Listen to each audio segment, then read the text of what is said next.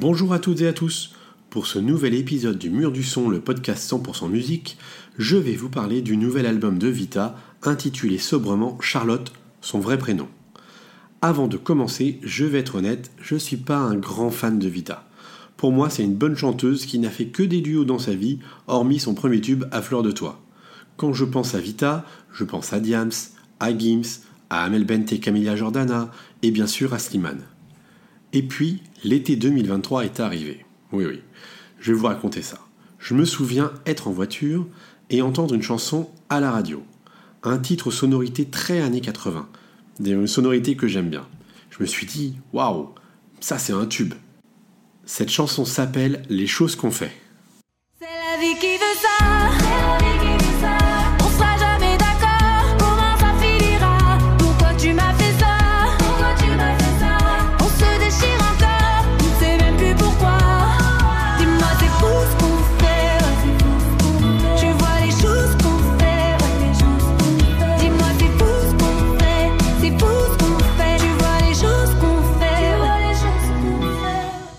Lorsque je comprends que son interprète n'est autre que Vita, je me dis Waouh, ce n'est donc pas qu'une chanteuse de duo et qui passe son temps à jouer les pleurnicheuses.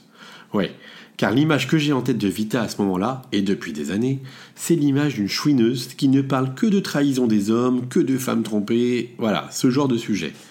Oui, j'ai toujours eu une image assez négative de Vita, même si j'ai adoré son duo formé avec Slimane. En fait, j'aime beaucoup Slimane, et ce depuis le début de sa carrière. Et j'ai toujours pensé que le succès du duo et de l'album Versus reposait principalement, voire que sur Slimane et pas sur Vita. Évidemment, je me suis trompé, mais je m'en suis rendu compte que récemment. Il paraît qu'il n'y a que les imbéciles qui changent pas d'avis. Les titres de Versus ont été écrits par les deux, accompagnés principalement par Renaud Rébillot, et la qualité des titres, tels que Depuis toi, Ça va, ça vient ou Maëlys, ne sont pas que l'œuvre de Slimane, mais bien de Vita également.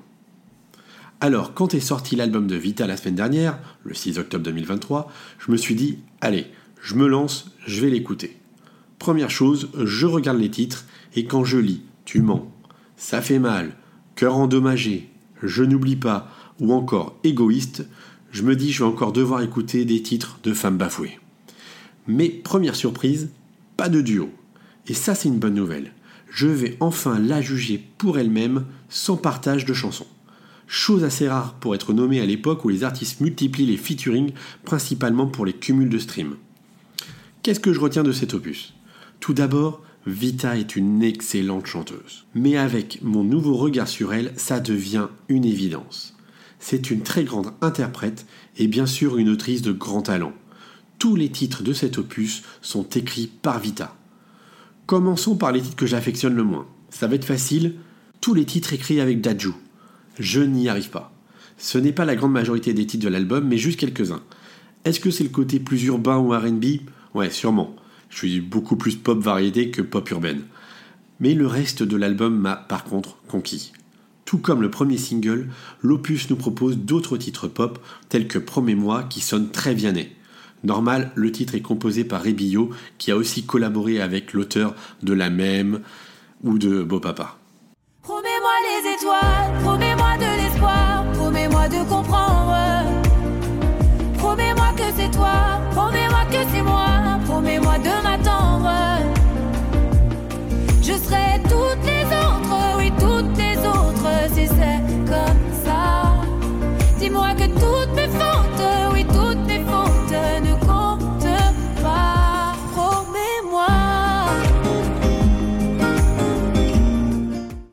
Vita sait aussi nous toucher en plein cœur avec le titre Ça fait mal. Ça fait mal, ça fait comme un coup de sable. Tu le vois couler le sang. Je t'envoie des SOS et puis j'attends. Ça fait mal, comme nous deux noms sur le sable qui s'efface avec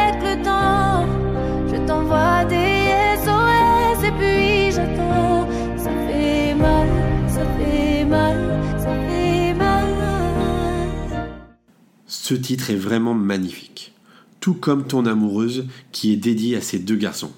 Dans cette chanson, Vita s'imagine remplacée dans le cœur de ces garçons par leurs amoureuses. C'est trop mignon. Alors c'était, alors c'est vraiment là, tu veux comme ça? Est-ce qu'elle est belle, elle me ressemble ou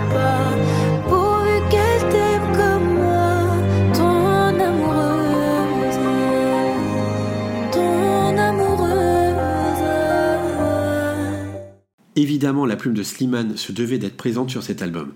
Et les deux acolytes nous ont concocté une nouvelle fois deux jolies chansons, possiblement des tubes, comme Un dimanche avec toi, dédié à son mari,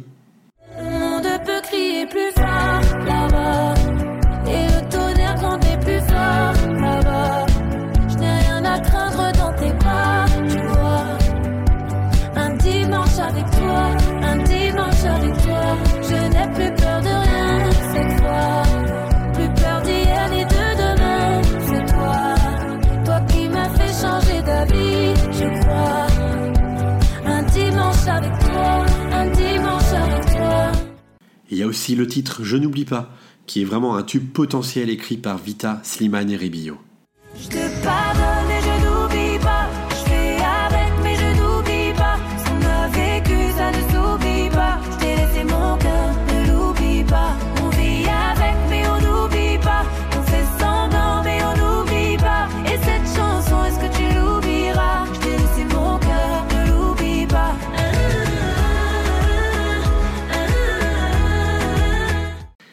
Évidemment, à l'écoute de ces titres, et plus particulièrement celui-ci, on a l'impression d'écouter la suite logique de Versus.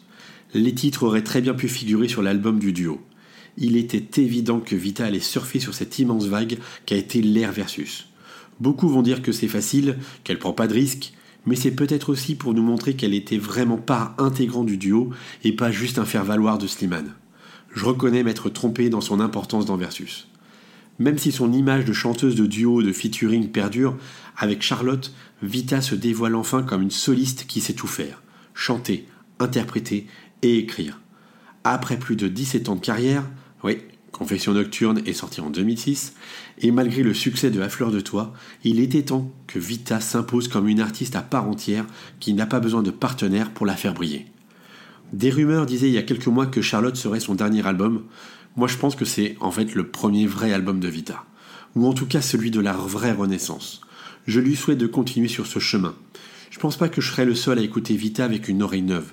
Peut-être même l'écouter réellement pour la première fois. Car c'est vrai, pour la première fois j'ai entendu Charlotte et pas Vita. Bien sûr, elle nous chante les blessures de son passé, mais son avenir est beaucoup plus lumineux avec aujourd'hui sa belle histoire avec son mari et ses enfants. Le chemin qu'elle emprunte avec cet album est en tout cas le bon. Vita n'a besoin de personne pour se faire un prénom. Allez, je vous laisse et je vous dis à bientôt pour un nouvel épisode du Mur du Son, le podcast 100% musique.